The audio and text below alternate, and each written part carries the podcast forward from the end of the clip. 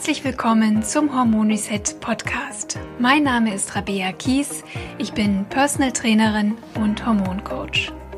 Ich zeige dir hier, wie du selbst auf ganz natürlichem Weg deine Hormone wieder ins Gleichgewicht bringst und wie du dir deine Energie, deine Leichtigkeit und deine schlanke Taille wieder zurückeroberst.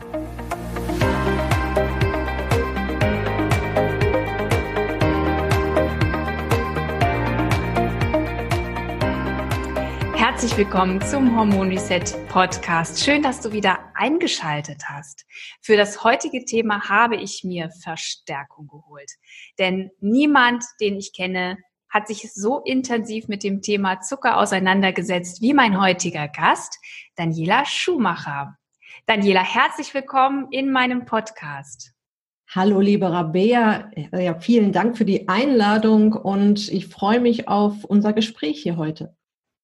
Ich mich erstmal. Daniela, selbstverständlich kennst du dich ja nicht nur mit Zucker aus, ähm, sondern du hast ja ein, ein sehr breites Repertoire an Wissen. Und ich würde mich freuen, wenn du vielleicht dich ganz kurz einmal vorstellst und auch deine Arbeit, ähm, damit wir wissen, mit wem wir das hier eigentlich zu tun haben.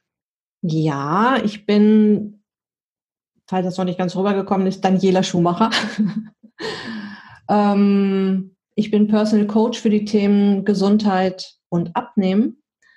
Und zu mir kommen Menschen, die schon sehr viel versucht haben, von ihrem, um von ihrem Gewicht runterzukommen, auch gescheitert sind, eigentlich keine Lust mehr haben, jetzt nochmal zu starten und auch fast schon Angst davor haben, wieder zu scheitern. Das ist äh, so meine Hauptzielgruppe. Im Grunde geht es darum, dass ich den Menschen gerne helfen möchte, dass sie trotz ihres turbulenten Alltags das mit der Ernährung und überhaupt mal wieder einen gesunden Lifestyle hinzubekommen, auch wieder hinkriegen. Und äh, von der Ausbildung her komme ich aus der klinischen Psychoneuroimmunologie. Das ist eine sehr tiefgehende Ausbildung gewesen, und ähm, habe mir halt sehr klar gemacht, wie unglaublich ähm, kompliziert unser Körper funktioniert, auch wahnsinnig ähm, feinstofflich. Ähm, die, die, ich sag mal, die Überschrift über der klinischen Psychoneuroimmunologie ist, jede Zelle kommuniziert mit jeder Zelle. Ähm, das geht um das Netzwerk Mensch und das bringe ich natürlich in meinen Coachings und Workshops und in meinem Blog und meinem Podcast auch immer wieder zur Sprache. Es geht auch viel um die evolutionäre Geschichte des Menschen. Also ich ähm, auch aus der in der KPI habe ich gelernt, dass die Evolution immer auch eine Erklärung für bestimmte Mechanismen im Körper ist. Und das hilft einfach sehr, finde ich, wenn man weiß, woher kommt das denn jetzt? Warum macht der Körper das so? Und da mal so einen Schritt zurückdenkt und auch im Leben mal so ein paar Schritte back to the roots geht, das hilft wirklich sehr bei allem, wenn man, vor allem wenn man gesund bleiben möchte, gesund werden möchte, schlank bleiben möchte, schlank werden möchte, äh, hilft dieser Blickwinkel sehr.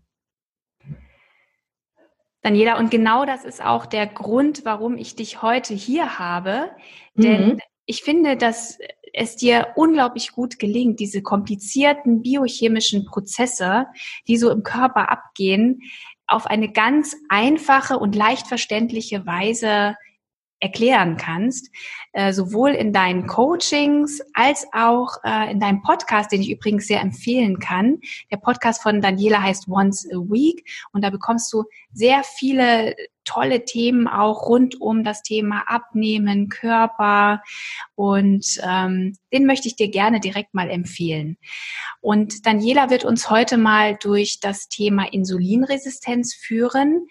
Insulin ich weiß nicht, kennst du vielleicht in Verbindung mit Diabetes, aber so weit soll es eigentlich gar nicht kommen. Wir wollen heute eigentlich mal schauen, wann es eigentlich schon beginnt, wann der Körper auf Blutzuckerschwankungen reagiert und vielleicht ob du auch mal herausfinden kannst, wie es eigentlich um deinen persönlichen Blutzuckerspiegel steht.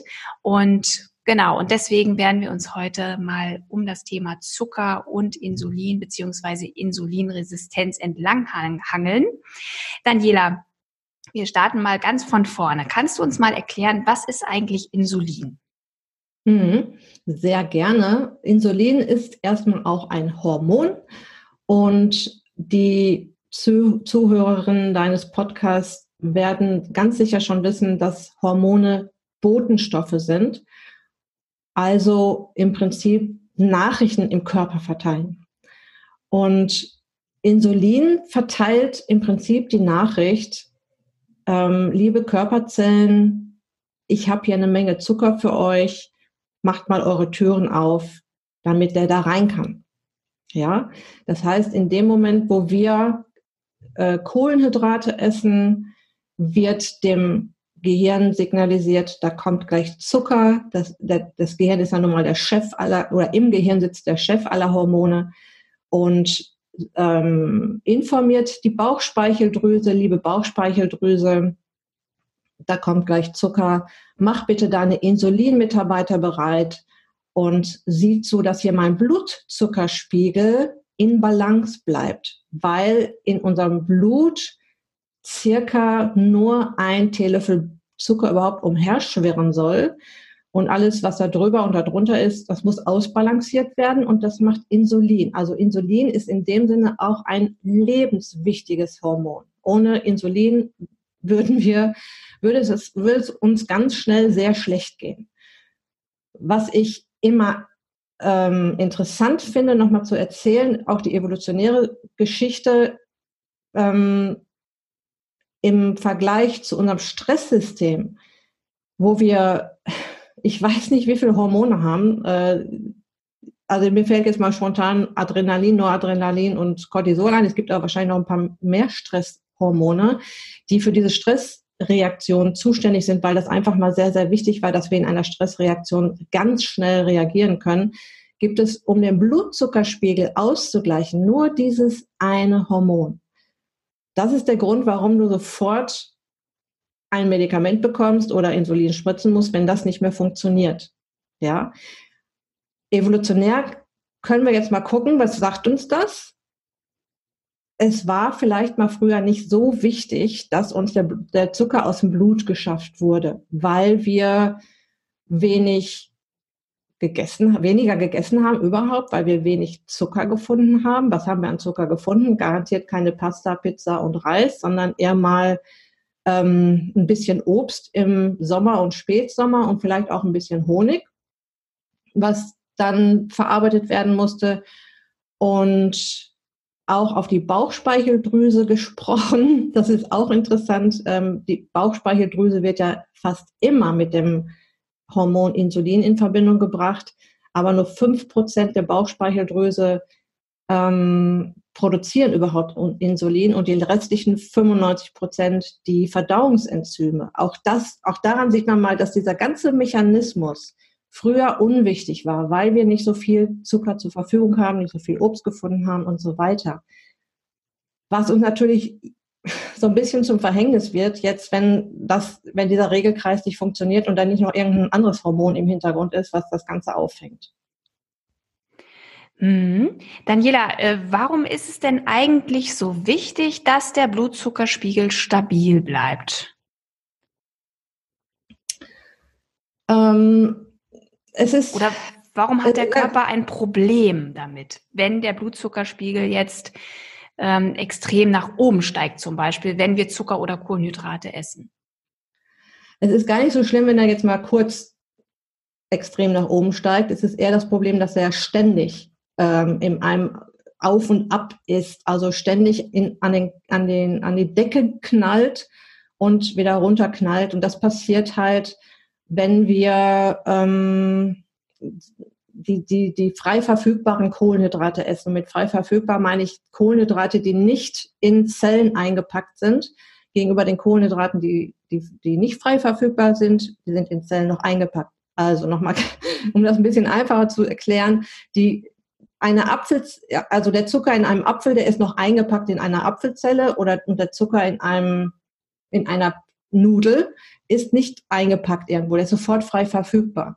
Dieser frei verfügbare Zucker, der knallt uns den ähm, Blutzuckerspiegel an die Decke. Und das Problem ist im Prinzip, dass das Insulin oder beziehungsweise die Bauchspeicheldrüse, die beiden sind jetzt dafür verantwortlich, dass der Blutzuckerspiegel in einem bestimmten Niveau bleibt. Man nennt das beim Körper auch, ähm, es ist alles in Homöostase, es ist alles in einem Gleichgewicht, so Yin und Yang mäßig. Ne? Also ist gar nicht so immer auf dem Gleichstand, sondern es muss sich ständig ausgleichen, wie bei so einer Wippe, wie, ne, oder wenn du dir so eine Waage vorstellst, wo rechts und links die Gewichte draufkommen. Und so muss auch der Blutzuckerspiegel ständig in einem bestimmten, auf einem bestimmten Niveau sein. Und Insulin ist jetzt, oder beziehungsweise die Bauchspeicheldrüse ist Hauptverantwortlicher dafür, dass das funktioniert. Und die kriegt einen Riesenschreck, wenn wir jetzt solche äh, Kohlenhydrate zu uns nehmen, ich sag mal Nudeln oder ein Snickers oder eine Pasta äh, oder eine Pizza. Da kommt, da kommt also frei verfügbarer Zucker angerauscht äh, und treibt uns den Blutzuckerspiegel nach oben. Ähm, die die ähm, Bauchspeicheldrüse kriegt einen richtigen Schreck und schüttet jetzt extrem viel Insulin aus um eben den Zucker möglichst schnell wieder aus dem Blut rauszuschaufeln. Und diese Blutzuckerspitzen, das ist eigentlich das, was uns nicht gut tut und was ungesund ist und was eben auch in die Insulinresistenz führt, weil eben ständig dieser Alarm im Körper herrscht. Das passiert durch äh, diese Kohlenhydrate eben, die, bei mir heißt es ja immer Schnecken- und Raketenzucker. Das ist jetzt der Raketenzucker, das heißt sofort verfügbar, kann sofort ähm, äh, der, der Blutzuckerspiegel rast sofort nach oben. Ähm, wo war ich? Ganz, ich frage mal ganz kurz dazwischen, Daniela, weil ich glaube, wir müssen noch mal aufklären, was ist jetzt eigentlich wirklich für den Körper Zucker? Jetzt hast du Kohlenhydrate erwähnt, du hast Zucker erwähnt. Ähm, ist das alles das Gleiche oder vielleicht kannst du da noch mal drauf eingehen? Was oder welche Lebensmittel sorgen dafür, dass der Blutzuckerspiegel so extrem nach oben schnellt? Mhm. Was ist der Unterschied zwischen Zucker und Kohlenhydraten? Äh, da gibt es keinen, keinen Unterschied. Kohlenhydrate sind, also der Kohlenhydrate sind der Überbegriff für alle Zuckerarten. Das heißt, da entstehen schon oft äh, Missverständnisse, wenn die Leute, wenn ich die Leute frage, wie viel Zucker isst du denn? Und sagen, ja, so viel Süßigkeiten esse ich doch gar nicht. Und ich schaue mir dann die Ernährungstagebücher an und da sind dann halt Nudeln, Brot, Reis ähm, und die Süßigkeiten und noch das Stück Kuchen drin. Und das zählt alles zur Zuckerbilanz. Ja, also mhm.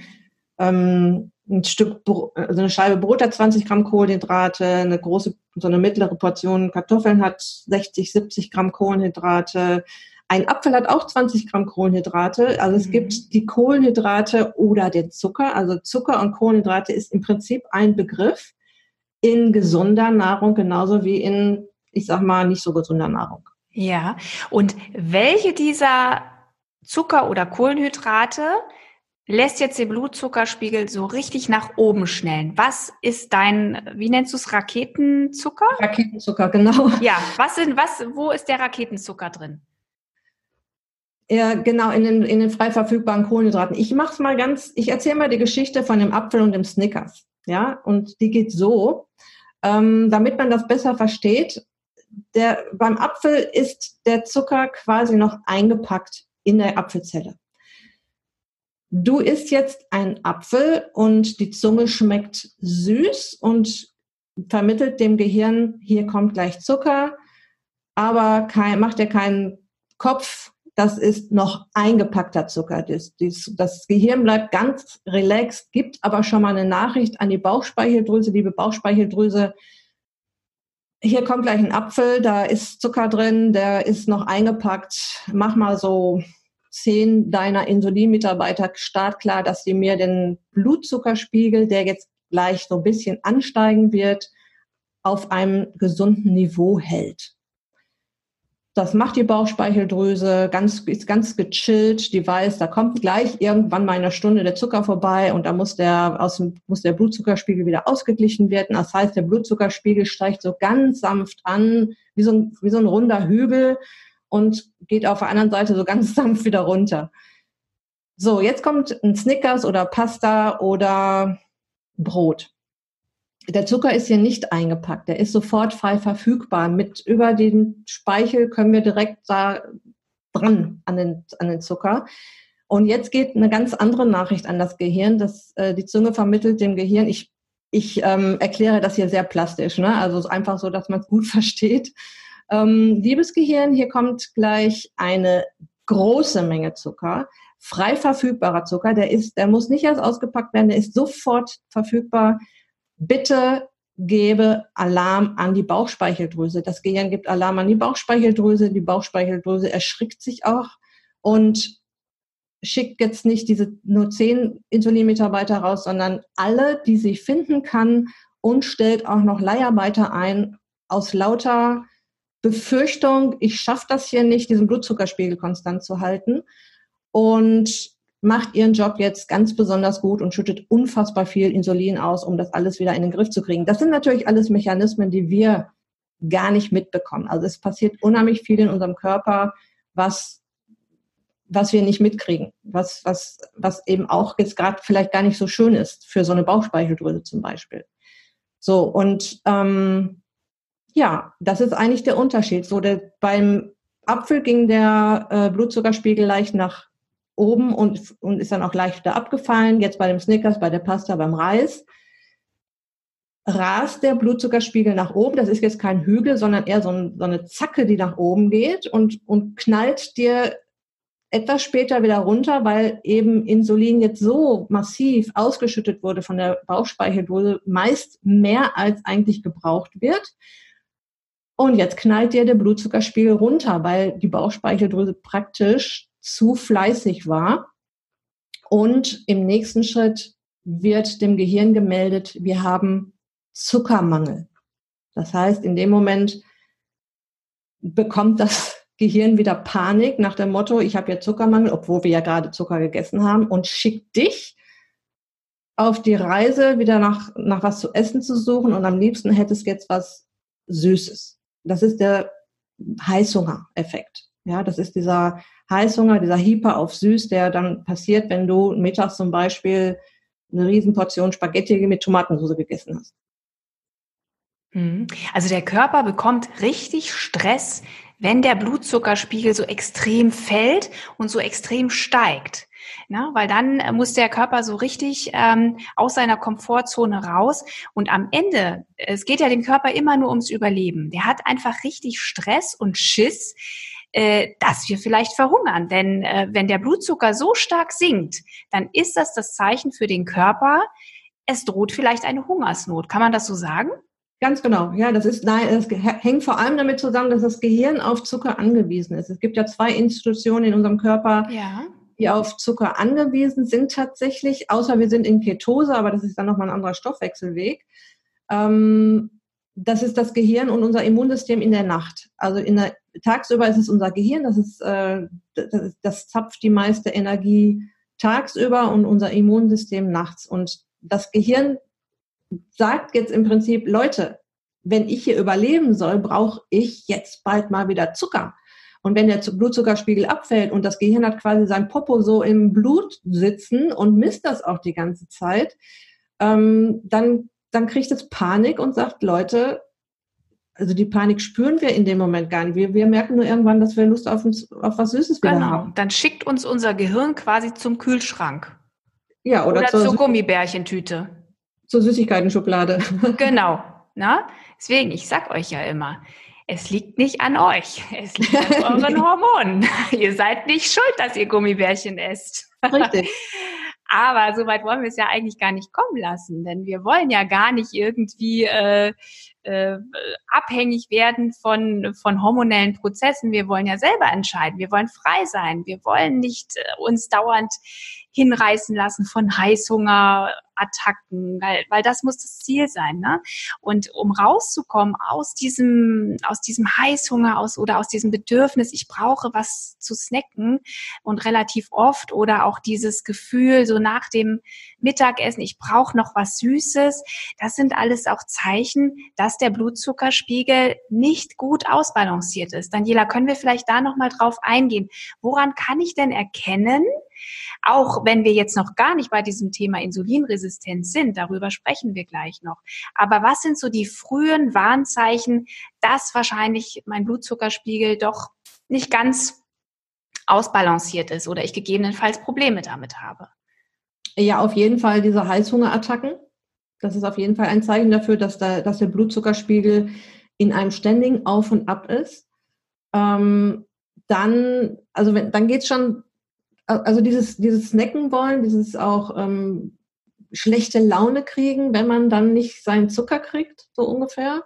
Und die kriegen ja auch regelrecht ähm, so, die werden richtig zitterig auch manchmal, ne? Oder nervös oder unruhig, höre ich auch manchmal. Ja, das liegt eher daran, dass der, ähm, dass der, der Körper ist jetzt so auf Zucker gepolt und der hat es quasi verlernt, diesen Fettstoffwechsel zu benutzen. Und jetzt kommt kein Zucker und das mit dem Fettstoffwechsel hat er nicht drauf. Das hat er verlernt im Prinzip. Und in dem Moment kriegt man tatsächlich so einen, so einen kleinen so einen, so einen Leistungseinbruch oder wird zittrig. Das habe ich auch mit Leuten, die jetzt auf Entzug gehen, quasi auf Zuckerentzug, ähm, dass, dass sie genau diese Nebenwirkungen dann auch haben. Ja. Mhm. Ähm, aber solange man noch in diesem Kreisel drin ist, äh, kommt man da auch schlecht raus. Also man kommt da ganz, man kommt da auf jeden Fall raus, man kommt da auch gut raus, aber wenn man das nicht weiß und wenn man diese Mechanismen nicht kennt und halt dann wieder was Süßes isst, dann äh, wird es schwierig und ja. ja. Wir werden uns auch äh, später nochmal darüber unterhalten, wie wir es schaffen, da wird Daniela auf jeden Fall einige Tipps für uns haben, wieder in, in eine bessere Balance zu kommen und äh, den Blutzuckerspiegel wieder besser auszugleichen. Aber jetzt würde ich doch gerne einmal auf das Thema eingehen. Ähm, was muss denn passieren, dass wir von einer Insulinresistenz sprechen. Ähm, wir haben ja gesagt, Insulin ist das Hormon, was der Körper ausschüttet, wenn es, wenn wir Kohlenhydrate, wenn wir Zucker essen. Ähm, es gibt noch ein paar andere Dinge, warum der Körper Insulin ausschüttet. Da sprechen wir auch noch mal gleich drüber, weil das ist extrem spannend. Also es ist nicht nur das Essen. Aber ähm, was passiert dann, wenn jetzt eine, Insulise, eine Insulinresistenz vorliegt? Erklär uns mal diesen Begriff. Ähm, Im Prinzip muss man sich das so vorstellen. Es gibt, ähm, damit jetzt, also Insulin hat ja quasi die Aufgabe an der, es ist ein Hormon, es ist ein Botenstoff, hatte ich gerade schon gesagt, und es vermittelt der Zelle über Rezeptoren tatsächlich auf der Zelle. Also muss man sich so vorstellen wie so kleine Antennen. Da dockt Insulin an und sagt, mach mal die Tür auf, hier kommt Zucker.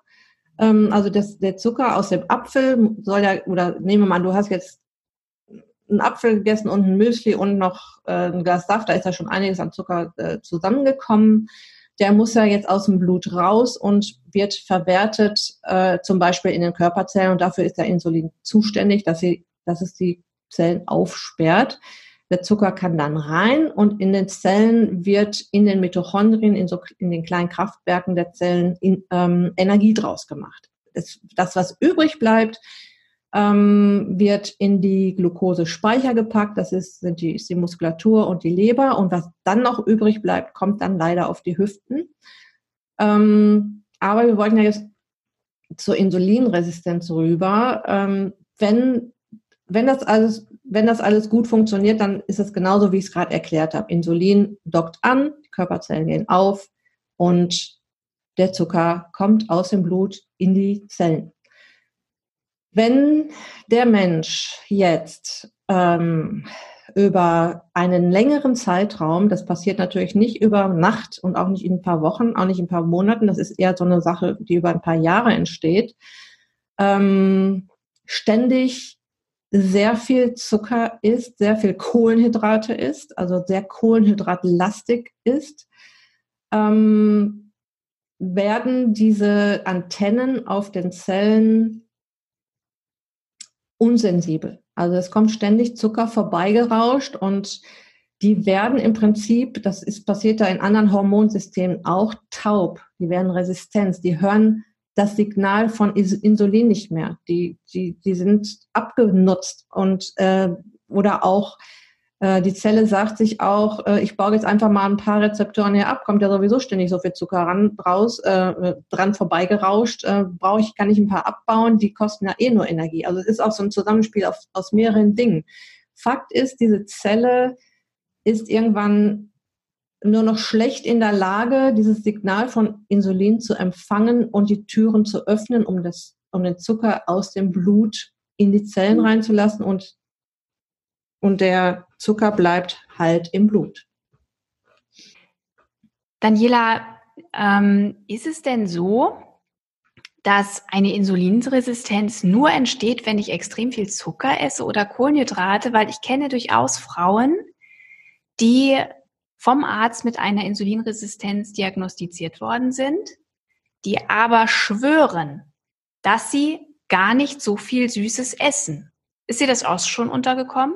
Ja, ja, auf hast, jeden Fall. Du hast natürlich auch schon gesagt, es ist ja nicht nur der Zucker, es ist nicht nur das Süße, es sind auch die Kohlenhydrate. Gibt es tatsächlich denn auch Fälle, ohne dass man extrem viele Kohlenhydrate und Zucker verspeist? Gibt es auch andere Ursachen für Insulinresistenz? Ähm, ja, wenn der Mensch viel Stress hat. Ähm, wenn der in einer, Stress, in einer Stressschleife hängt sozusagen oder chronischen Stress hat. Also ich unterscheide immer sehr gerne zwischen ähm, ak ähm, akuten Stress, akuten, halt das akuten, ja, akuten Stress und chronischen Stress ähm, weil mit so einem akuten Stress, wie zum Beispiel mein Chef schreit mich an oder ich renne gerade eine Treppe hoch oder mein, ich streite mich mit meinem Partner, kommt der Körper extrem gut klar. Das kennt er noch sehr gut von früher.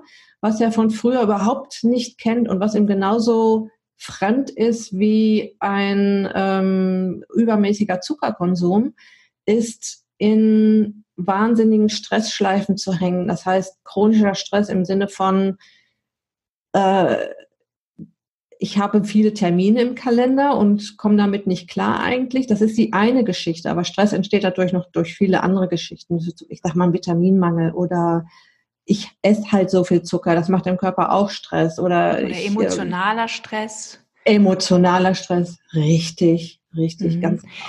Ähm, ähm, wenn ich da, ja, wenn ich ja. da noch mal einfügen darf, ich habe ja auch mal eine Folge zum Thema Schlaf gemacht, also inwiefern Schlaf und Gewichtszunahme zusammenhängen, beziehungsweise Schlafmangel und Gewichtszunahme.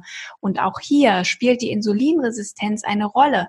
Ähm, wenn ich zum Beispiel unter Schlafstörungen leide, aus welchen Gründen auch immer, das können hormonelle Gründe sein, das können auch andere Gründe sein, ähm, dann ähm, sinkt deine Insulinsensitivität. Das heißt, auch in, durch Schlafmangel kann sich tatsächlich eine Insulinresistenz entwickeln. Dann eben meist, warum schlafen wir schlecht? Weil wir Stress haben. Ja, ja. also ähm, und weil vielleicht auch noch eine hormonelle Disbalance besteht. Vielleicht, weil du zu viel Östrogen und zu wenig Progesteron hast. Das habe ich dir in dieser Folge relativ ausführlich erklärt. Aber auch hier ähm, das kann ein Grund sein, warum vielleicht auch selbst schlanke Frauen, die eigentlich schon ganz gut auf ihre Ernährung achten, auch in diese Insulinresistenzfalle rutschen können. Mhm. Also ähm, deswegen, es ist nicht immer nur dieser ganz eindeutige extreme Zuckerverzehr beziehungsweise Kohlenhydratverzehr. Das ähm, ist natürlich die Hauptursache, das ist ganz klar. Aber äh, wir müssen durchaus auch ein paar andere Dinge beachten. Oder zum Beispiel Thema Alkohol, Daniela. Kannst du ja auch mal was ja. zu sagen. Äh, ja, äh, ich, ich, mir ist gerade noch eingefallen, auch, die, auch das häufige Essen. Ne? Da müssen wir vielleicht auch gleich nochmal kurz. Ja, das stimmt. Also, also nicht nur der Kohlenhydratverzehr, auch das, das häufige Essen, was damit natürlich dann auch zusammenhängt irgendwo.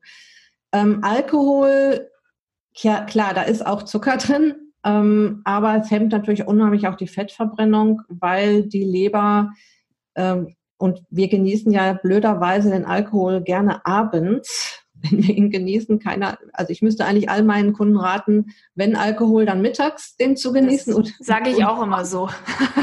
die Franzosen Weil, machen das richtig mit dem Rotwein zum Mittagessen. Aber ich glaube, genau. die trinken auch bis abends. Genau, und die Leber hat halt die Aufgabe, das Nervengift Alkohol, das ist leider so. Und ich, ich meine, wenn wir ganz ehrlich sind, spüren wir das ja auch, dass es ein Nervengift ist, wenn wir was trinken und dann so beduselt werden, dass es irgendwas mit den Nerven macht. Ähm, und die Leber hat jetzt, wie die Bauchspeicheldrüse, auch die Aufgabe, unser Leben zu retten und dieses Gift aus dem Körper zu schaffen. Und das ist dann, steht dann an erster Stelle vor der Fettverbrennung. Das heißt, dadurch ähm, ist die Fettverbrennung dann gehemmt und Übergewicht ist dann im Prinzip auch wieder ein Grund für Insulinresistenz, weil durch das Fett am Bauch, vor allem um Bauch herum, Entzündungsbotenstoffe entstehen, die dann auch wieder für eine Insulinresistenz sorgen. Wir, man könnte auch noch den Fruchtzucker separat äh, erwähnen, weil auch der sofort auf die Hüften geht. Der wird überhaupt nicht in die Zellen gebracht erst, um da Energie draus zu machen. Der geht den direkten Weg auf die Hüften.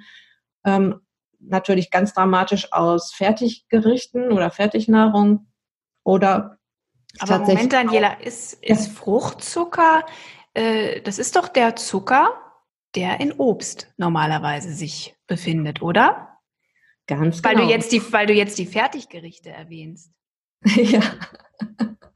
ähm, ja, Obst besteht so, also wenn man sich so eine Banane vorstellt, die besteht zu 50 Prozent aus Glucose und zu 50 Prozent aus Fructose. Glucose ist also der Zucker, der schön brav in die Zellen gebracht wird, um da Energie draus zu basteln. Und Fructose, das ist auch ein evolutionärer ähm, Mechanismus, der wird auf die Hüften gepackt. Also der wird direkt zur Leber ge gebracht. Äh, in der Leber wird dort Fett draus gemacht, also Triglyceride, Fettmoleküle und die werden auf die Hüfte gepackt. Früher war das wichtig, dass wir, wenn wir solche ähm, hochwertige Energie mal gefunden haben, dass davon eben ein Teil auch ähm, auf, so auf die, auf die, für schlechte Zeiten weggepackt worden, werden konnte, was uns heute zum Verhängnis wird. A, wenn wir nämlich viel zu viel Obst essen. Das passiert ja auch oft, dass Leute dann sagen, ja, jetzt esse ich keine Süßigkeiten mehr.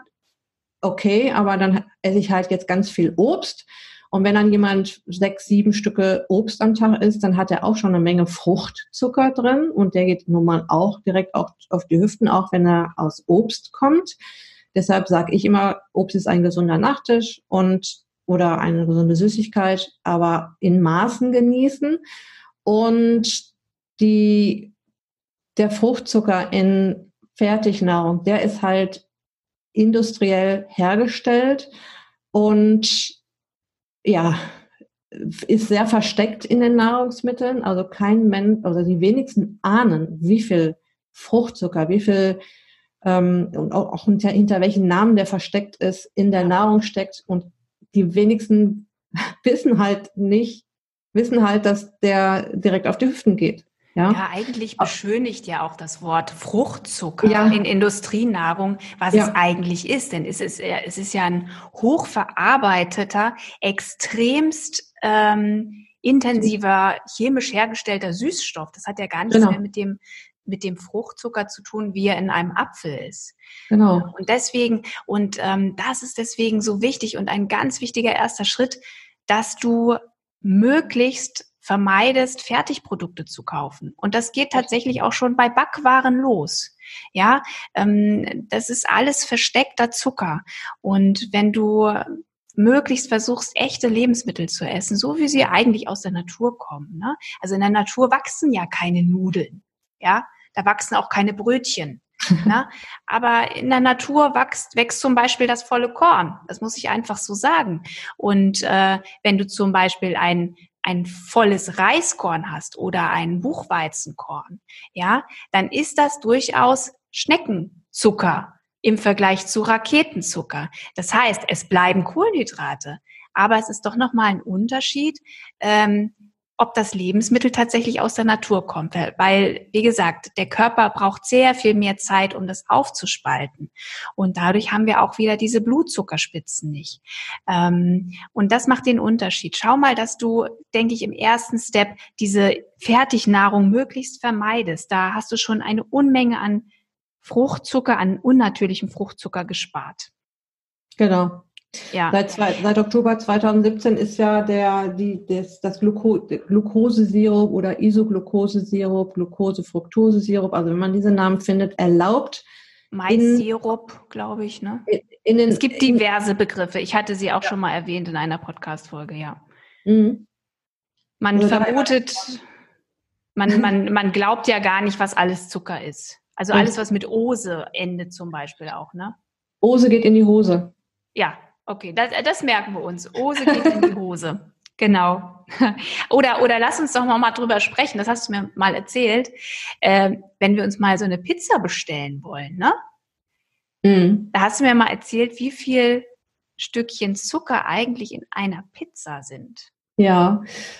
Wenn ich Workshops mache, dann mache ich immer gerne das sogenannte Zuckerratespiel und dann habe ich so eine so ein paar Lebensmittel aufgeführt führt, die, ähm, die man so isst, wenn man noch gar nicht so viel über Zucker Bescheid weiß. Und dann äh, raten die Teilnehmer, wie viel Zucker da wohl drin ist. Und ich rechne immer sehr gerne in, in Würfelzucker um. Ein Gramm, äh, drei Gramm Kohlenhydrate sind ein Stück Würfelzucker.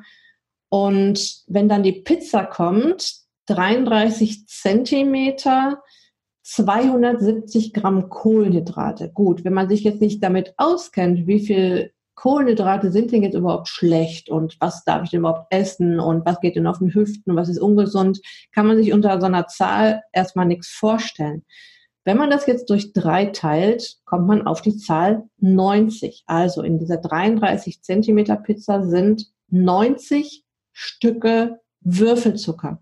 Und man kann, wenn, wenn man sich jetzt nochmal diesen Mechanismus ähm, vor Augen führt, wie so eine Bauchspeicheldrüse, was sie jetzt für einen Schreck kriegt, also dieser ist ja auch noch Zucker, der sofort, sofort verfügbar ist, wenn da 90 Stücke Würfelzucker angerauscht kommen, das kann man sich ja so ungefähr vorstellen. Ja, und äh, du, du hast es richtig formuliert, angerauscht.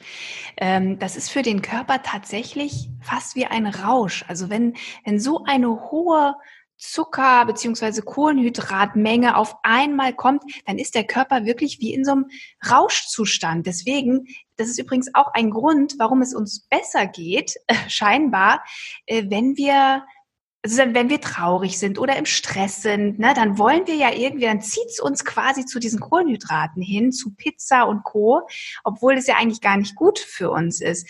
Äh, was passiert da eigentlich? Man spricht ja von der Zuckersucht auch deshalb, weil es, weil Zucker dieselben Belohnungszentren im Gehirn bedient wie Rauschgift zum Beispiel. Mhm. Ja? Das heißt, in dem Moment, wo wir ähm, Zucker essen, wird uns vermittelt übers Gehirn, das tut mir jetzt gut.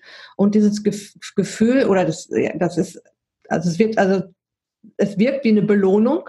Und ähm, dieses Gefühl möchte man dann wieder haben und wieder haben und wieder haben. Und wenn man sich ja. dann auch noch darauf trainiert, ähm, immer wenn ich Stress habe, tut mir das ja jetzt gut. Und immer wenn ich traurig bin, tut mir jetzt diese Schokolade gut oder dieses Eis dann wird's schwer. Das ist dann eine emotionale Heißhunger. Aus dem, der kommt ja auf dem biologischen noch drauf. Wir reden die ganze Zeit über den mhm. biologischen Heißhunger, also wenn die Blutzuckerspitzen hoch und runter rasen. Ähm, und wenn da jetzt noch der emotionale oben drauf kommt, dass man sagt, ich habe Stress, ich hab, bin traurig, ich bin glücklich, ich habe gerade äh, was Tolles erlebt, ich habe gerade was Schreckliches erlebt oder und was auch immer, dann kommt man da schlecht gegen an. Also ja, der erste ja. Schritt ist meiner Meinung nach immer erst den biologischen Heißhunger in den Griff kriegen. Das ist deutlich einfacher, als äh, hintenrum anzufangen und dann den ähm, emotionalen Heißhunger in den Griff kriegen. Ich weiß nicht, ob du das meintest, Rabea. Meintest du das? Das ist auf jeden Fall auch ein interessanter Aspekt. ich wollte eigentlich woanders äh, raus, aber das dürfen wir nicht vergessen, weil das ist ein Riesenthema, emotionaler Heißhunger, der mich tatsächlich in diese Zuckersucht auch treiben kann. Ja, weil ich, wenn ich es gelernt habe zu essen, wenn es mir nicht gut geht und am besten geht's mir tatsächlich, und das ist einfach, das ist dieser Wahnsinn, mir geht's besser, wenn ich Kohlenhydrate esse, ja, weil Kohlenhydrate heben den Serotoninspiegel an. Und es geht mir tatsächlich tatsächlich besser, wenn ich Kohlenhydrate esse. Aber es ist nur scheinbar, es ist nur ein kurzer Moment. Und das macht wieder eine, eine biochemische Reaktion, weil der Blutzucker fängt wieder an zu schwanken. Und dann habe ich Heißhunger und körperlichen Hunger zusammen und das treibt mich in so eine Abhängigkeit. Und deswegen, wir müssen ganz dringend da rauskommen, ähm, denn es macht uns nur krank. Und, ähm, und das ist ja auch unser, unser Ziel heute, dich dafür auch zu sensibilisieren und dir da rauszuhelfen, zumindest ähm, erste Schritte mit an die Hand zu geben. Ich möchte aber gerne, weil wir ja auch vor allem äh, über das Thema Insulinresistenz sprechen, wie kann ich denn Insulinresistenz tatsächlich nachweisen? Also gibt es da Test, äh, Laborparameter? Muss ich da zum Arzt gehen? Und wann gehe ich überhaupt zum Arzt? Also ich würde es grundsätzlich checken lassen, wenn ich übergewichtig wäre und vielleicht schon einen guten Bauchansatz habe, ähm, vielleicht auch schon so ein bisschen weiß, dass ich Bluthochdruck habe. Also wenn schon so ein paar Risikofaktoren da sind, wenn ich weiß, ich, wenn ich jetzt diesen Podcast höre von, von uns beiden und äh, ich mal drüber nachdenke, die letzten Jahre habe ich eigentlich sehr gehaust mit den Kohlenhydraten und auch sonst nicht gesund gelebt, mich wenig bewegt und so weiter. Ich würde es einfach mal checken lassen, weil es wird nicht obligatorisch gecheckt. Ich glaube, erst ab einem bestimmten Alter äh, wird der sogenannte Langzeitblutzucker gemessen, das ist der HbA1c-Wert. Und ich empfehle aber jedem zusätzlich den sogenannten HOMA-Index messen zu lassen, weil der nochmal sehr viel sensibler aussagt, was gerade los ist im Körper. Ganz einfach, weil ich schon oft Blutbilder gesehen habe, wo der HbA1c-Wert noch im Referenzbereich war, äh, der HOMA-Index aber ausgesagt hat, dieser Mensch ist schon mittendrin in der Insulinresistenz und steht kurz vor der Typ-2-Diabetes. Hm, und hast du die Erfahrung gemacht, dass Ärzte da offen sind, wenn ich sage, ich möchte auch den HOMA-Index mal getestet haben? Machen ja. das mit?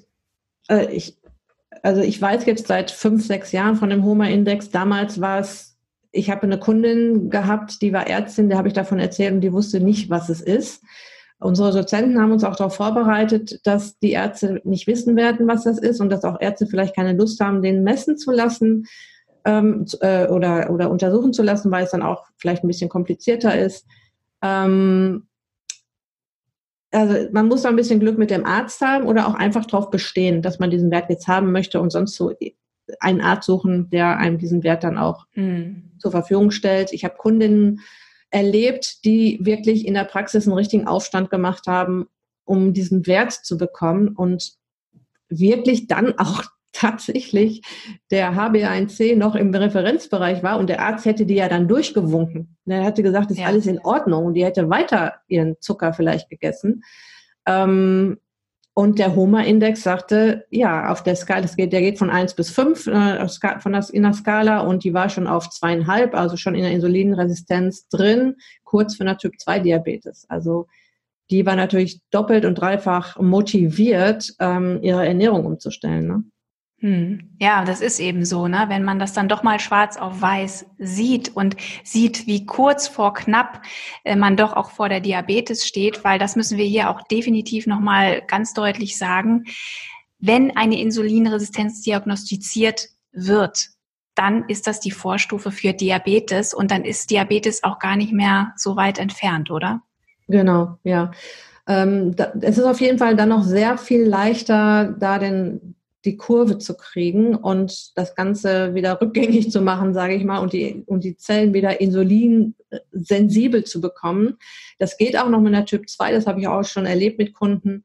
Ähm, aber es ist dann halt schwieriger. Und äh, das Blöde ist, dass die Typ 2 keine Symptome macht. Das heißt, deshalb rate ich auch immer dazu, das checken zu lassen. Man spürt die Insulinresistenz nicht. Außer wenn man jetzt äh, sagt, okay, ich ähm, bin jetzt öfter mal müde, weil das ist so ein erstes Anzeichen, man ist antriebslos müde, ähm, weil eben die Energie nicht mehr in die Zellen kommt. Aber das kann man ja auch auf tausend andere Sachen zurück mhm. verfolgen. Also, ne? Hier darf ich nochmal ähm, einhaken. Es gibt jetzt in dem Bereich, wo ich mich eben beschäftige, was das hormonelle Gleichbetr äh, Gleichgewicht betrifft, ein paar Symptome, die auch oder auch Erkrankungen, Beschwerden, die ganz eng mit einer Insulinresistenz zusammenhängen. Ähm, sprich zum Beispiel PCOS. Ähm, da kann die Insulinresistenz eine Ursache sein, warum deine Perioden ausbleiben, warum dein Eisprung ausbleibt. Äh, wir sprechen nächste Woche ähm, über PCOS, wenn das ein Thema für dich ist, beziehungsweise wenn du auch ähm, feststellst, meine Perioden bleiben aus, ich habe noch andere Symptome wie Haarausfall zum Beispiel oder schlechte Haut, dann hör da bitte auf jeden Fall rein, weil ähm, die Insulinresistenz ist ein starker Trigger für PCOS. Aber eigentlich für alle Frauen, die irgendwie auch Zyklusbeschwerden haben, da ist PC, äh, da ist Entschuldigung Insulinresistenz tatsächlich auch ja ein großer Faktor. Ähm, Daniela, was denkst du denn? Du hast ja gerade so ein bisschen Hoffnung gemacht. Insulinresistenz ist umkehrbar. Ist richtig, mhm. oder? Das heißt, wir müssen uns nicht mit diesem Schicksal abfinden. Wir können was dagegen tun. Ganz genau, ja. Die Insulinresistenz und auch die Typ-2-Diabetes, die ja die Folgeerkrankungen sind. Und ähm, äh, man, ich muss auch darauf aufmerksam machen, dass die Folgeerkrankungen dramatisch äh, sein können. Ja, also eine, auch eine, eine Typ-2-Diabetes ist keine, keine Krankheit, die man mal so eben, ich sehe das halt oft, dass Leute dann sagen, ja, jetzt kriege ich mein Medikament, kann ja weiter meine Torte essen. Ähm, da, da, da passieren ganz schlimme Dinge. Ähm, zum mal, Herz, Herz-Kreislauf-Erkrankungen, also Herzinfarkt, Schlaganfall, ähm, amputierte Füße, weil die Arterien oder beziehungsweise die, die Blutgefäße angegriffen werden. Ähm, also viele amputierte Glied, Gliedmaßen übers Jahr gesehen in Deutschland. Erblindungen, weil auch die Arterien in den Augen an, äh, darunter leiden. Das sind so die Folgeerkrankungen ganz zum Schluss. Es kommen aber auch eben Leute mit dem Herzinfarkt ums Leben, wo die Ärzte im Nachhinein feststellen, dass sie eine Typ 2 hatten und die Leute wussten das nicht. Ja.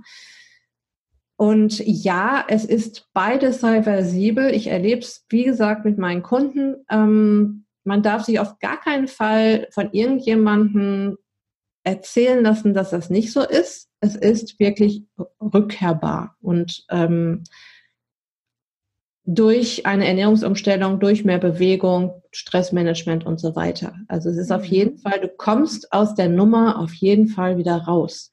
So, ne? genau das wollten wir nämlich hören. Und lass uns doch bitte einfach mal, du hast sehr viel Erfahrung mit dem Thema, du arbeitest auch mit ähm, Diabetikern zusammen. Ähm, was sind so für dich die wichtigsten Tipps, die du den Hörerinnen jetzt geben möchtest? Oder was, was kann ich ab heute direkt umsetzen?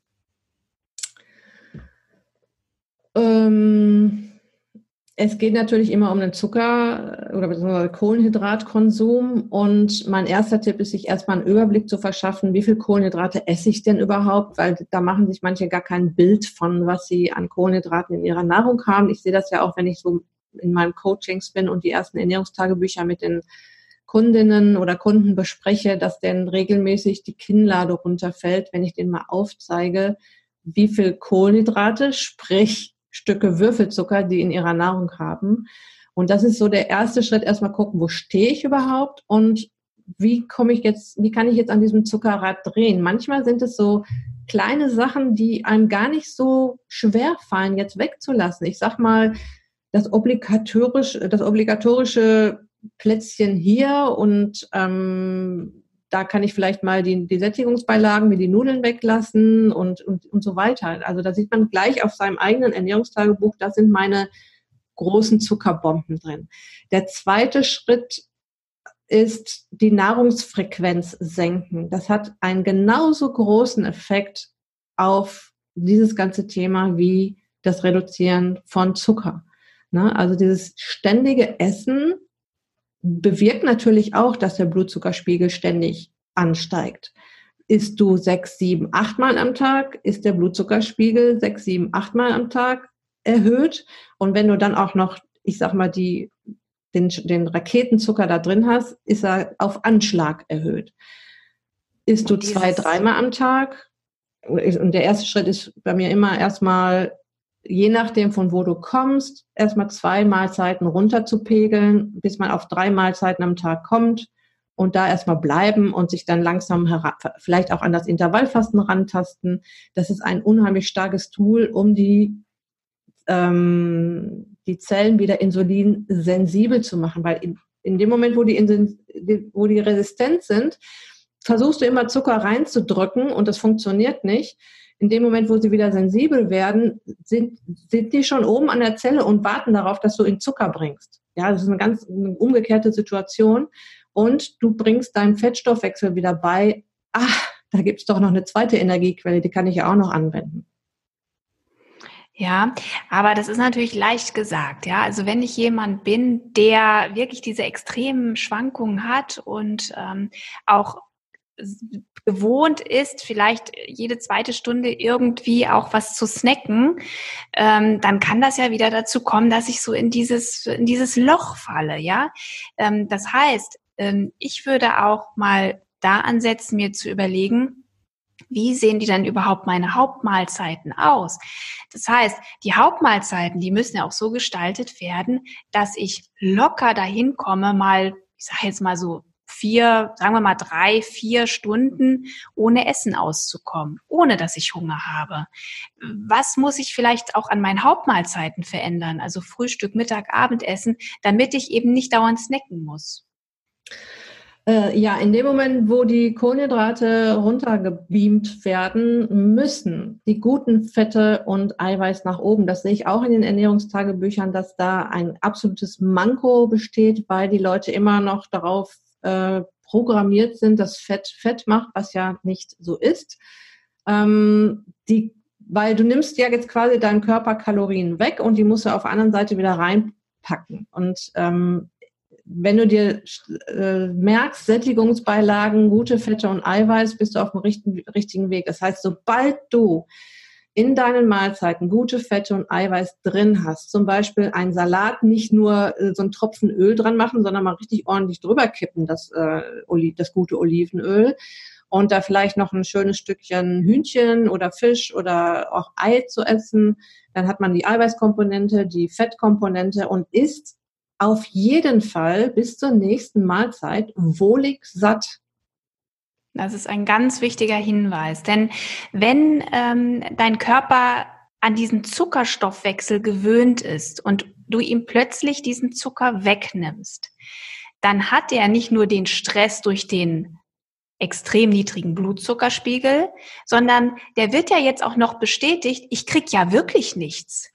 Das heißt, es ist eine doppelte, ein doppelter Überlebensstress gerade für den Körper. Wenn du ihm aber genug Energie gibst, genug Kalorien, dann muss der Körper keine Angst haben, dass er in eine Mangelsituation kommt. Das heißt, es ist super wichtig, dass du nicht hungerst, dass du nicht äh, wirklich äh, eine Crash-Diät machst, um von deinem Zuckerstoffwechsel runterzukommen. Du musst dem Körper genügend Energie zurückgeben, aber eben nicht in Form von Zucker und Kohlenhydraten, sondern möglichst auch Fett, Eiweiß und natürlich das Allerwichtigste, Pflanzen. Ja. Da müssen wir nämlich auch mal drüber reden, ne? Gemüse, Ballaststoffe. Mhm. Ähm, Nochmal zu der ähm, Geschichte genug Fette essen, weil ich höre oft von den Leuten, ja, ich habe schon Low Carb gemacht, das hat nicht funktioniert. Ja, weil sie das High Fett vergessen haben. Es funktioniert nicht nur Low Carb. Es heißt, also die, diese Ernährungsform heißt Low Carb, High Fat. Und dieses High Fat wird dann unheimlich gerne vergessen. Und ich sehe es ja auch in meinen Coachings, auch in Workshops, auch in, ich führe gerade eine Gruppe mit zehn Leuten durch, äh, durch ein Abnehmprogramm über zehn Wochen ähm, in einer Firma. Und wie, ich weiß nicht, wie viele Wochen ich gebraucht habe, bis die mir das geglaubt haben, dass die jetzt mal ein bisschen mehr essen sollen und dass sie mal auch mal gute Fette essen sollen. Und dann kam immer noch, nee, ich habe an dem Hähnchen aber die Haut abgemacht. Wieso machst du da die Haut ab? Ja, ist doch Fett. Ja, hm, hatten wir das nicht besprochen.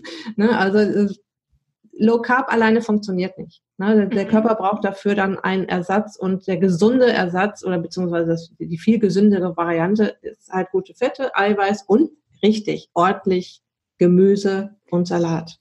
Das muss der Hauptbestandteil sein der, der äh, unserer Nahrung.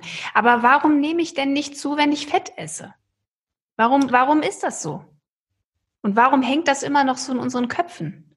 Also erstmal löst Fett kaum eine Insulinreaktion aus und Insulin Punkt. ist ja auch ein Punkt, Daniela. Das musst du jetzt echt nochmal ganz laut sagen, weil das, genau, genau das ist der springende Punkt. Ja, Wir hatten noch nicht Fett? darüber gesprochen, wir hatten noch nicht ja. darüber gesprochen, dass Insulin auch Fett, ein Fetteinlagerungshormon ist. Also nicht nur, dass es den Zucker aus den Zellen in die, ähm, aus dem Blut in die Zellen bringt, sondern in dem Moment auch sagt, okay, wir haben hier jetzt Zucker zur Verfügung, der wird jetzt erstmal verballert. Ähm, das äh, Fett, was hier jetzt noch so rumschwirrt, das packe ich auf die Zellen und das, was an Zucker zu viel ist, packe äh, pack ich auf die Hüften und das, was an Zucker zu viel ist, ich sag mal die Pizza mit 270 Gramm Kohlenhydrate, kommt auch mal schön auf die Hüften für, für äh, schlechte Zeiten. Das ist eben auch noch so ein uralter Mechanismus. Insulin wird ja auch als in der Tiermast verwendet, um die Tiere hochzuzüchten, fett zu machen. Ja, das ist das Fettspeicherhormon. Und Fett ähm, und, und gute Fette lösen keine Insulinreaktion aus. Zumindest nur eine ganz, ganz, ganz, ganz, ganz, ganz kleine. Also gar keine stimmt nicht. Auch Eiweiß löst eine kleine Reaktion, äh, Insulinreaktion aus, aber es ist kein Vergleich zum Zucker. Hinzu kommt, dass ähm, wir dem Körper in dem Moment vermitteln, diese Frau hat eine super Quelle gefunden, die ist richtig gut versorgt mit guten Fetten und Fett war halt immer wichtig, um das Überleben zu sichern. Fett auch auf den Hüften, Fett überhaupt, auch in der Nahrung. Wir haben früher das ganze Tier gegessen und nicht nur das Steak. Ähm, und da war, das war da, es gibt immer heute noch immer noch Völker, die ähm, das, das magere Fleisch den Tieren geben und nur das Fett essen. Ne? Gibt es noch. Ähm, und du vermittelst halt dem Körper, ich bin an einer guten Quelle gelandet. Ich kann mich hier ähm, beruhigen. Ich habe genug Energie und ich kann mich jetzt sogar trauen, mein Körperfett loszulassen. Ja. Genau. Probier das bitte einfach aus. Ähm, ich esse inzwischen sehr, sehr, sehr viel mehr Fett als früher. Und es geht mir unglaublich gut dabei. Ich kann wirklich stundenlang, also jetzt übertrieben, also es ist natürlich auch, äh, es ist ganz ehrlich, es geht überhaupt nicht darum, stundenlang nichts zu essen. Hm. Weil, wie gesagt, weil der Blutzuckerspiegel irgendwann fällt er. Also das ist auch physiologisch, ja. Also wir müssen jetzt nicht die, ich, ich sehe das manchmal so auf Instagram, da gibt's so ein paar Leute, die dann äh, ganz stolz darauf sind, dass sie 18 oder 20 Stunden nichts gegessen haben. Das ist für Leute, die gesund sind, mit einem guten Stoffwechsel und so weiter, von mir aus okay. Auch Männer zum Beispiel sind da wesentlich ähm, äh, stabiler, was das betrifft. Bei uns Frauen, wir müssen ein bisschen aufpassen, ja. Wenn wir also zu lange Fastenphasen uns antun, dann äh, wirkt sich das tatsächlich wieder auf unseren Zyklus aus, ja. Wir Frauen, wir ticken ein kleines bisschen anders als die Männer. Das heißt, es ist gut, wenn du ein paar Stunden nichts isst, aber irgendwann darfst du auch wieder was essen. Also, weil das ja auch wieder zu Blutzuckerschwankungen führt. Ja, also ein stabiler Blutzuckerspiegel ohne dauernd zu essen. Ähm, das ist so das, was wir anstreben. Das, ich wollte es einfach nochmal sagen, weil ich, ich höre im Moment viel über Keto und Intervallfasten. Das ist nicht für jede Frau geeignet. Das möchte ich einfach nochmal so einwerfen. Da werden wir auch bestimmt nochmal drüber sprechen im Podcast. Äh, ich kann dazu nochmal beruhigenderweise sagen, dass ähm, auch wenn man fasten möchte und man nimmt dann halt Fett zu sich, Ne, ich sag mal den Bulletproof-Kaffee zum Beispiel, das unterbricht die Fastenphase nicht. Ne? Also wenn man jetzt, ich sag mal, sich einen Löffel Kokosöl gönnen möchte, was ja nach, nach Bounty schmeckt quasi, würde es den Fastenvorgang nicht unter, unter ja, sehe ich ein bisschen anders, Daniela. weil, ja, weil der Kaffee an sich eine Adrenalinreaktion hervorruft. Na, ne? also Kaffee, das Koffein ähm, äh, verursacht eine Adre verursacht eine Stressausschüttung. Ja, das ist erhöht immer Adrenalin. Sicherlich bremst das Kokosöl wieder den Insulineffekt, weil das können wir auch nochmal sagen, dass wenn, wenn ich Kohlenhydrate zusammen mit Fetten und Eiweißen esse, dann ist das wie so eine Bremse, ja. Das ist, als wenn du die Spitze vom Blutzuckerspiegel so abschneidest. Das ist auch nochmal so ein, so ein ganz gutes Mittel, ähm, wenn du jetzt so rein eine Kohlenhydratquelle isst, also ich sage jetzt mal Nudeln mit Tomatensoße, ja, das ist wirklich reine Kohlenhydrataufnahme. Aber wenn ich jetzt zum Beispiel die Nudeln mit einer mit einem guten Olivenöl esse, sage ich mhm. jetzt mal, ne? Stimmt, das ist dann, was anderes. ne, dann, dann, dann mhm. hast du so ein bisschen äh, diesen extremen Blutzuckerspiegel ausgebremst. Er wird trotzdem steigen. Das habe ich übrigens getestet. Ich habe mal zwei Wochen äh, so einen Blutzuckertracker getragen. Also der hat zwei Wochen meinen Blutzucker gemessen. Und ähm, da habe ich abends eine Pizza gegessen. Ja, ich habe eine Pizza gegessen. Auch ich esse mal eine Pizza. Und dann habe ich das getrackt und dann habe ich mich gewundert, ähm, dass der Blutzuckerspiegel gar nicht so angestiegen ist, ne? Und zwar so zwei Stunden lang, ganz sanft. Mhm. dachte ich so, ist ja Wahnsinn, das ist ja gar nicht so bei der Pizza, ne? Also wie immer alle sagen. Und dann habe ich mir das so hergeleitet, okay, das liegt daran, dass ich da Käse drauf habe, dass ich da Fett drauf habe, also Fett und Eiweiß, die total ausbremsen, ne? So, dann bin ich irgendwann ins Bett gegangen und ähm, habe auch nicht mehr so auf den Blutzuckerspiegel geachtet. Und am nächsten Tag habe ich mir meine Kurve angeschaut. Leute, der Blutzuckerspiegel war 24 Uhr immer noch nicht an seinem Peak angelangt. Das heißt, während ich geschlafen habe, wo eigentlich der Blutzuckerspiegel wirklich, wirklich bei Null sein sollte, nicht bei Null, aber in einem äh, gesunden Normbereich, da ist mein Blutzuckerspiegel immer noch ganz oben gewesen. Das heißt, stundenlang war mein Blutzuckerspiegel erhöht, auch wenn ich nicht den Peak hatte. Ähm, aber das, da, der Körper braucht ewig, um da runterzukommen. Das habe ich wirklich schwarz auf weiß gesehen. Ich fand das sehr interessant. Mhm. Ja, aber äh, jetzt war ich, jetzt habe ich ein bisschen abgeschweift. Entschuldigung. Ja, wir ähm, waren, aber wir waren bei Bulletproof Coffee. Ne? Ja, ich möchte noch eine Sache dazu sagen, trotzdem, weil ich ja auch Keto, ähm, Menschen begleite, die sich ketogen ernähren. Und die fallen beim Bulletproof Kaffee nicht aus der Ketose. Ich nehme an, das ist wahrscheinlich tatsächlich ähm, da, das Fett was mhm. den ausbremst. Mhm. Und es ist ein bisschen auch eine Veranlagung, wie ich auf Koffein reagiere. Ich habe dazu einen Podcast gemacht. Das war der letzte gerade, genau zum Thema Kaffee. Es gibt okay. Menschen, die sehr, sehr sensibel auf Koffein reagieren. Das findet man am besten raus, wenn man mal vier Wochen Kaffee weglässt. Ähm, und das ist, das hat ein, das hat mit einem Enzym zu tun, ne? Also wir haben ein bestimmtes Enzym, was einen sehr komplizierten Namen hat, ähm, was genetisch auch veranlagt ist. Die einen haben mehr davon, die können dann Kaffee viel, viel besser verstoffwechseln als andere. Ne?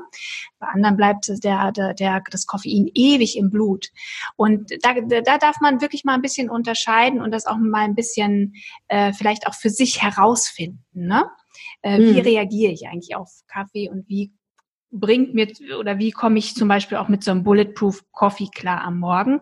Und meine Empfehlung ja, und meine Empfehlung ist ja, ähm, das durchaus mal mit Tee zu machen, weil das finde ich auch ganz gut, mal so ein Bulletproof Tea. Ne? Also wenn wir zumindest da vielleicht auch mal das Frühstück auslassen wollen, beziehungsweise ein bisschen nach hinten schieben wollen. Mhm. Okay, äh, wie sieht's denn aus? Wir haben jetzt über Ernährung gesprochen, das heißt klar, Kohlenhydrate, Zucker reduzieren, die Nahrungsfrequenz reduzieren und gibt es außer der, und natürlich Ballaststoffe, gute Fette essen und Eiweiße, gibt es außer der Ernährung noch Dinge, die ich tun kann, um den Blutzuckerspiegel zu regulieren? Ja, Alltagsbewegung. Also Bewegung. Und wir wissen, oder ich höre ja dann sofort, ähm, im Prinzip habe ich keine Zeit zu oder maximal einmal die Woche und auch nur eine Stunde, ähm, den, die Alltagsbewegung erhöhen. Und ich bin ja sehr fürs Schritte sammeln. Das muss aber jeder seinen, seinen eigenen Weg finden. Das kann auch Fahrradfahren sein, das kann auch Schwimmen sein. Nur Schritte sammeln ist halt sehr, sehr einfach und sehr leicht möglich. Und ähm, weil einem dadurch auch bewusst gemacht wird, ähm, wie wenig man sich erstmal bewe erst bewegt hat am Tag. Äh, die Weltgesundheitsorganisation empfiehlt 10.000 Schritte am Tag. Das sind so sechs bis acht Kilometer und verbraucht um die 500 Kilokalorien, je nach Mensch. Ne? Also je übergewichtiger jemand ist, desto mehr Kalorien sind das. Das sind so zwei Butterpäckchen in der Woche und die kann man durch ein wenig Achtsamkeit auf die Bewegung, also mehr, mehr Strecken laufen statt zu fahren oder ähm, doch noch mal eine Runde um den Block gehen oder in der Mittagspause doch mal rausgehen und ein bisschen laufen, ähm, wettkriegen. Und das ist natürlich ein, ein super Tool auch, um jetzt äh, die Zellen auch wieder gierig zu machen auf Zucker, weil eben die Zuckerspeicher leer sind und auch dann auch wieder was reinpasst. Ja, sogar ein sehr effektives Tool. Und das kennen wir ja alle. Wir wissen doch, dass wir Treppen nehmen müssen und äh, möglichst keinen Fahrstuhl fahren und bisschen früher aus der Straßenbahn aussteigen. Nur wir machen es nicht. Und, und das ist so schade, weil ich denke wirklich, man unterschätzt, äh, was tägliche Bewegung wirklich an Effekt hat. Ähm, das eine Mal oder zweimal, die du die Woche ins Fitnessstudio gehst, die können bei weitem nicht das ähm, ausgleichen, was diese Alltagsbewegung eigentlich für uns tut. Richtig, Richtig oder? Ja, ja, auf jeden Fall. Auf jeden Fall. Also das ist unglaublich, was da passiert. Auch ich sehe das ja auch bei meinen Leuten, ähm, wie es denn auch geht dadurch. Ja, also die sind ja dann gezwungen, quasi auch mal rauszugehen, ins Licht zu gehen oder okay, jetzt ist es äh, morgens früh und abends äh, dunkel oder noch dunkel, ähm, aber sie sind draußen, sind an der frischen Luft. Sie, der Tag beginnt ganz anders oder der Tag endet ganz anders und man fühlt, man muss so ein bisschen den Schweinehund überwinden, ja, aber jeder wird mir bestätigen, dass man sich danach auf jeden Fall besser fühlt. Jeder, egal wie stressig das war, sich jetzt noch mal in Bewegung zu setzen. Und man kann doch für den Anfang ähm, ja, äh, sich vielleicht einfach tatsächlich mal so einen Podcast mitnehmen und äh, sich gleich weiterbilden. Äh, und wenn es nicht der Podcast von Daniela oder von mir ist, dann vielleicht einfach eine schöne Musik oder ein tolles Hörbuch. Das heißt, du verbindest einfach äh, das Rausgehen mit, mit etwas, was dir sowieso Spaß macht. Und dann ist es auch keine verschenkte Zeit. Und wenn nee. du dich irgendwann daran gewöhnt hast, ist es natürlich noch besser, wenn du tatsächlich einfach in den Wald gehst, gar nichts auf den Ohren hast und einfach nur mal den Naturgeräuschen lauscht oder tief durchatmest, denn das ist auch extrem stressreduzierend. Und wir haben ja gesagt, Stress müssen wir dringend auch bewältigen, wenn es um Insulinresistenz geht. Mhm. Ich, ich finde, es fällt auch auf, dass, ähm, dass frische Luft und Bewegung auch den, den Appetit irgendwo so, an, so ganz natürlich reguliert, ne? Ja, ja, genau. Das ist die somatische Intelligenz, nennt man das. Das heißt, das Gehirn, also man kommt jetzt von, von einem Bewegungspart zurück und äh, das Gehirn verlangt jetzt nicht nach Pizza, sondern eher nach Salat. Ich möchte noch eine Sache sagen zu den 10.000 Schritten, nicht, dass sich da jemand jetzt erschrocken hat. Ähm, also der Tipp ist, guck mal auf deine Uhr oder auf dein Handy. Das Handy zählt es sowieso mit. Das wissen die wenigsten. Ähm, wie viele Schritte sind da jetzt so im Schnitt drauf? Und wenn du jetzt, sage ich mal, bei 5000 erst bist, dann würde ich damit erstmal anfangen, diese 5000 jeden Tag mal zu halten und dann jede Woche um 1000 Schritte nach oben beamen, das Ganze. Und sich dann über die, über die Wochen auf 10.000 Schritte hochzubeamen, je nachdem, ähm, wie, wie ehrgeizig man da ist. Ich erlebe Leute, die machen das dann von Anfang an mit den 10.000 Schritten und andere arbeiten sich halt ein bisschen nach oben von Woche zu Woche. Das ist durchaus legitim. Man darf sich da ruhig Zeit verlassen. Ja, genau, weil 10.000 ist wirklich viel für jemanden, der das vielleicht noch nicht so integriert hat in seinen Alltag. Ne? Mhm. Das ist auf jeden Fall so. Hauptsache jeden Tag mal ein bisschen bewegen. Daniela, ähm, ich denke, wir haben das Thema Zucker, Insulin, Insulinresistenz ganz gut bearbeitet. Ähm, hast du noch eine Ergänzung? Mm, nein, wir haben so ziemlich alles angesprochen und auch alle Punkte zumindest angerissen. Ja. Wenn da, also, noch, wenn da noch Fragen zu sind, darf man mich gerne kontaktieren oder mir eine E-Mail schreiben. Das ja. habe ich nicht verstanden. Kannst du mir noch was dazu sagen? Oder in welchem Podcast finde ich dieses Thema? Genau. Ja, das, äh, also ich bin mir sicher, dass es individuell definitiv noch Fragen geben wird. Ähm, wo findet man dich denn am besten, Daniela? Auf jeden Fall auf meiner Website daniela-schumacher.de. Ähm, ein Tipp, ich habe einen, eine kostenlose Anleitung erstellt, die hat den wunderbaren Namen ähm, Weihnachten naschen, trotzdem nicht zunehmen.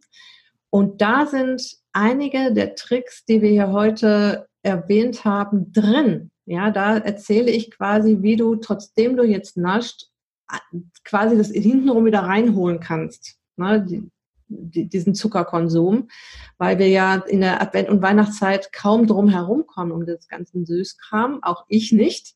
Und ähm, ich gleiche das aus, meine Kunden gleichen das aus und die fünf besten Tricks, die habe ich in diese Einladung Einleitung, äh, Einleitung, Anleitung gepackt.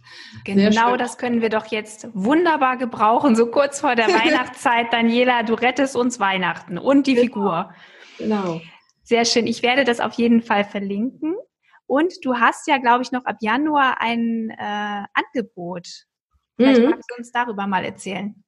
Ja, genau. Das ist mein Einzelcoaching Januar-Special, das da heißt, starte deine Abnehmpläne 2020 mit einem Bam! Und da gibt es im Moment noch eine Warteliste. Ähm, das wird dieses Coaching in der Form werde ich auch nur im Januar anbieten. Es wird, ich kann auch nicht unzählige Plätze da vergeben, weil das ein Einzelcoaching ist, sehr individuell. Ich nehme meine Coaches da wirklich sehr eng an die Hand und begleite sie durch ein tolles Programm. Sie, sie werden wichtige Abnehmtools mit mir gemeinsam üben und bekommen von mir ihren Masterplan Abnehmen 2020 an die Hand, mit dem sie dann weitermachen können. Das kann ich gerne auch, äh, kann ich dir gerne den Link geben, wie man da auf die Warteliste kommt. So machen wir das. Das setze ich in die Show Notes. Dann kann auch gar nichts schiefgehen.